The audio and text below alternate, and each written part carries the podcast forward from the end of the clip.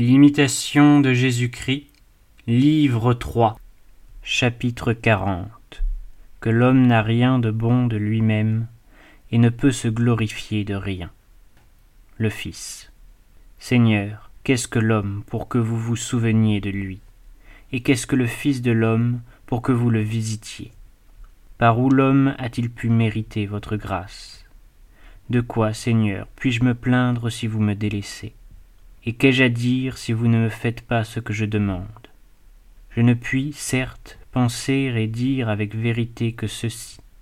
Seigneur, je ne suis rien, je ne peux rien, de moi-même je n'ai rien de bon. Je sens ma faiblesse en tout, et tout m'incline vers le néant. Si vous ne m'aidez et ne me fortifiez intérieurement, aussitôt je tombe dans la tiédeur et le relâchement. Mais vous, Seigneur, vous êtes toujours le même et vous demeurez éternellement bon, juste et saint, faisant tout avec bonté, avec justice, avec sainteté, et disposant tout avec sagesse. Pour moi, qui ai plus de penchant à m'éloigner du bien qu'à m'en approcher, je ne demeure pas longtemps dans un même état, et je change sept fois le jour. Cependant, je suis moins faible dès que vous le voulez, dès que vous me tendez une main secourable car vous pouvez seul, sans l'aide de personne, me secourir et m'affermir de telle sorte que je ne sois plus sujet à tous ces changements, et que mon cœur se tourne vers vous seul et s'y repose à jamais.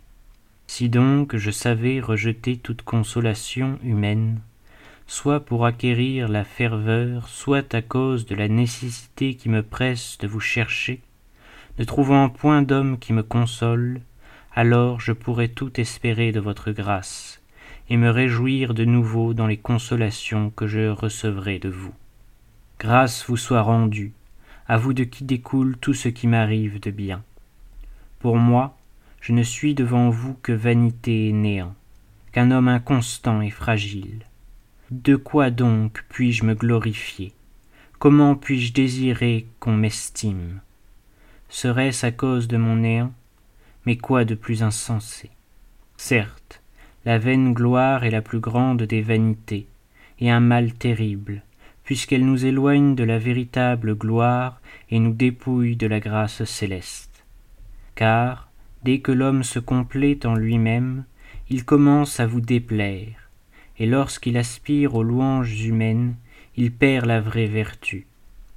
La vraie gloire et la joie sainte est de se glorifier en vous, et non pas en soi, de se réjouir de votre grandeur et non de sa propre vertu, de ne trouver de plaisir en nulle créature qu'à cause de vous.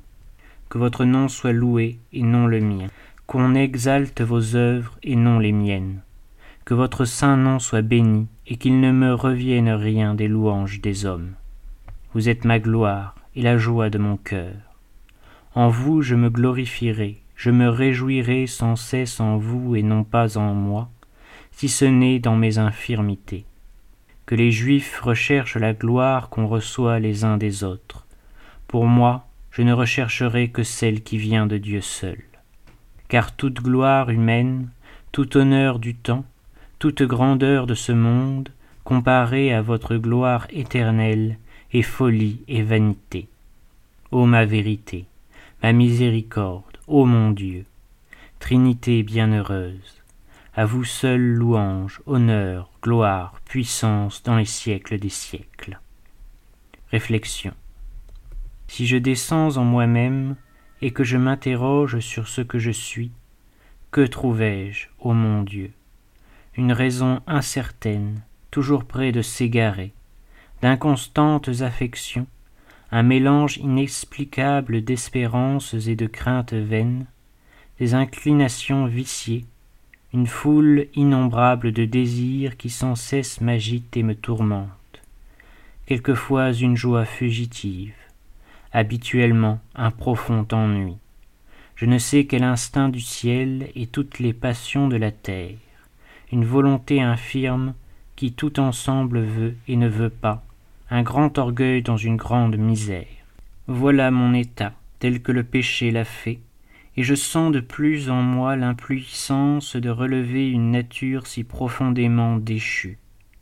Il a fallu que Dieu même vînt soulever ce poids immense de dégradation.